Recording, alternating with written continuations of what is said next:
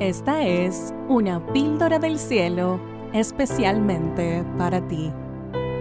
La palabra de Dios dice en Mateo 10, versículo 36, y los enemigos del hombre serán los de su casa.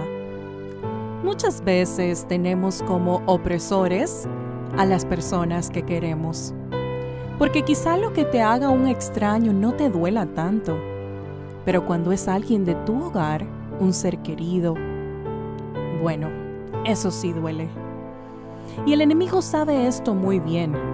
Él conoce las palabras que pueden herirte y va a usar a los tuyos para molestarte, para desviarte del propósito que Dios tiene para ti.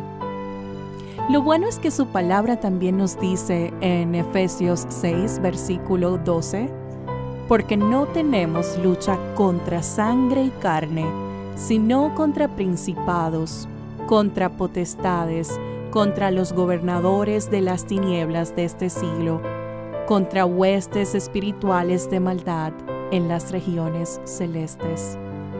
La lucha no es con tu tío, con tu hermano, con tu esposo, hijos, tu mamá. La lucha es contra espíritus de maldad.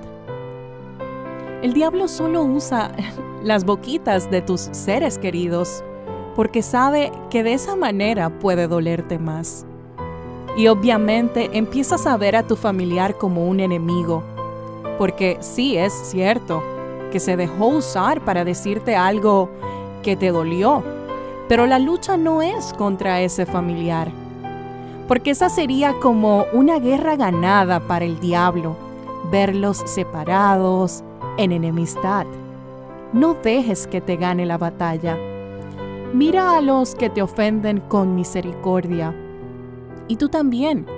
Pídele a Dios que ponga palabras sanadoras en tus labios, palabras que edifiquen, que no permita que el enemigo te use como transporte de maldad para tus familiares y cualquiera que tenga el honor de conocerte.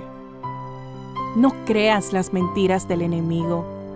Tú eres muy importante para Dios que tengas un día bendecido y que el amor de Dios siempre te abrace. Esta fue una píldora del cielo especialmente para ti.